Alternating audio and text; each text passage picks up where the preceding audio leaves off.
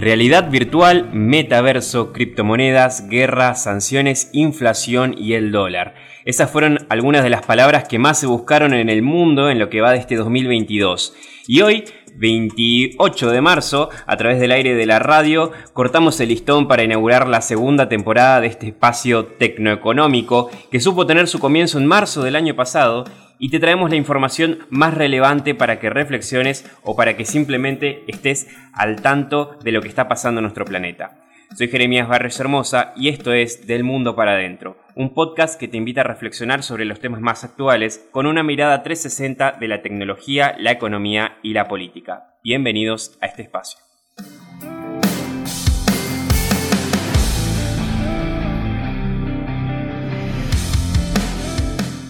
Hace unos días, el economista y diputado nacional Javier Milei volvió a proponer una medida cuanto menos controversial, eh, considerando las connotaciones que tiene en nuestro país esta política.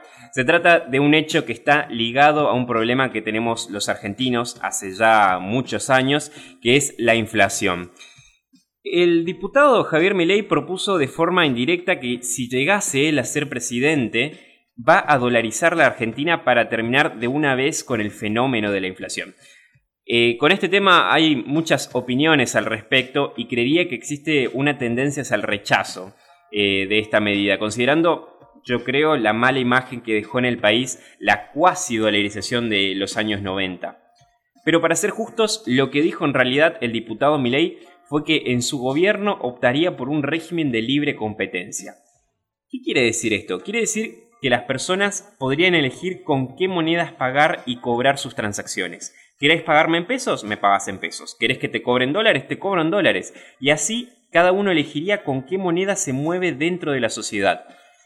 Lo que tiene distinto esta definición con el hecho de dolarizar es que esto último implica un uso forzoso de la divisa norteamericana y que conlleva, además, algunos otros inconvenientes extras que harían más complicado su adopción rápida.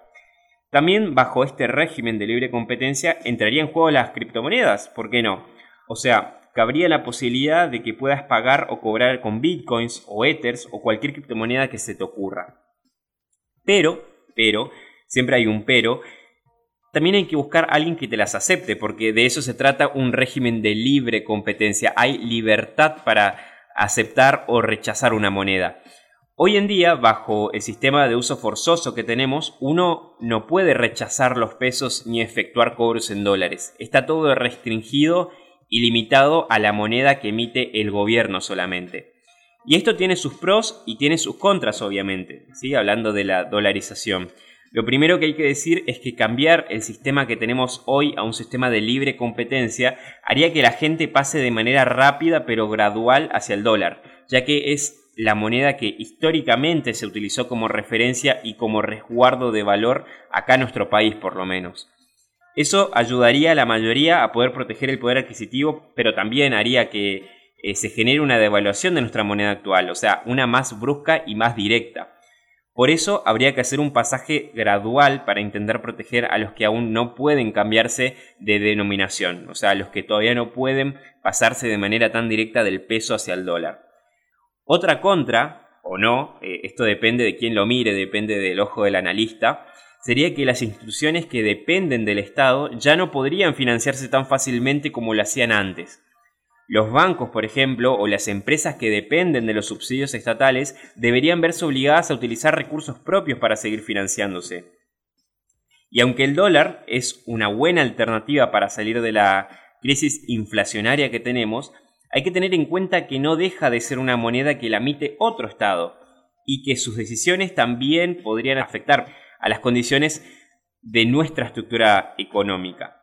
El Bitcoin es una forma más segura e independiente de lograr una soberanía sobre el valor de nuestros bienes, si querés, porque es una moneda descentralizada, libre de las decisiones circunstanciales de los gobiernos, no está vinculada ni a la Casa Rosada, no está vinculada tampoco a lo que ocurra en Washington. ¿sí? Es una moneda que la componen sus propios usuarios. Pero es cierto, al no ser tan popular todavía como para usarla cotidianamente, no, no es considerada 100% una forma de dinero, ¿sí? Todavía le falta algunas características para poder ser adoptada de manera natural y masiva por todo el mundo. Es por eso que quizás sea menos atractiva para la mayoría de los consumidores. Por último, entre una lista de posibles efectos, el cambio de este sistema monetario, de este sistema cómo se maneja la parte monetaria de un país, no acabaría con todos los males de la economía. Hay otras áreas que se deben modificar también para poder tener una, una consistencia que nos ayude a salir adelante.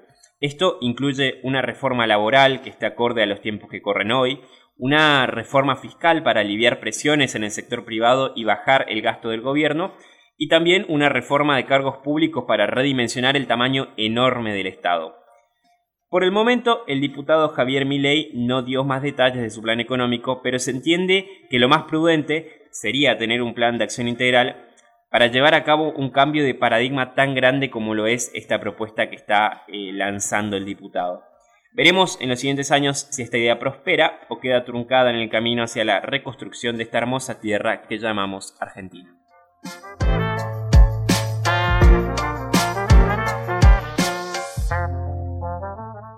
Nuestro país lleva años sin conocer la estabilidad financiera, la estabilidad económica, la estabilidad política ni hablar, y yo creo que una parte se explica por el carácter y pensamiento que tenemos nosotros como ciudadanos de nuestro propio territorio. Las recetas mágicas no existen en ninguna parte del universo y es necesario que entendamos que para salir adelante hace falta cambiar las cosas que no funcionan y tener una consistencia para poder mantenerlo en el tiempo también. El año pasado nosotros en este podcast hablamos de innovación y tecnología tantas veces que parece un mantra que se repite cuando nosotros decimos el camino son las empresas, es el comercio, es el mercado, y realmente hace falta reflexionar sobre eso, porque un país próspero no es solamente un país que tiene más dinero o que sus ciudadanos tienen mejor calidad de vida y más ingresos. Un país próspero es aquel donde las familias pueden estar unidas, donde los amigos no se van a vivir a otro lado porque no les alcanza la tierra en donde nacieron. Un país próspero es aquel donde la mujer o el hombre puede dedicarse a su familia, a su pareja, a sus amigos, a Dios o a quien haga falta. Porque donde sobra recursos también abunda tiempo para dedicarse a lo que más importa. Es por eso que más allá de lo material es necesario cambiar para que el futuro de nosotros y de nuestra descendencia sea distinto y crezcamos en distintas dimensiones y no solamente en lo económico. Muchas gracias por haber escuchado este episodio. Si te gustó, seguinos en Spotify como Del Mundo para Adentro y en Instagram como arroba DMPA, ok, para no perderte de ningún contenido. Pero antes de irnos, te preguntamos a vos y te invitamos a que dejes tu opinión en la cajita de preguntas que tiene este podcast. ¿Considerás que haría bien llevar a cabo esta idea? Nos interesa saber tu opinión también. Nosotros nos encontraremos la próxima semana para que podamos seguir reflexionando del mundo para adentro. Un fuerte abrazo para todos y nos veremos muy pronto. Chao.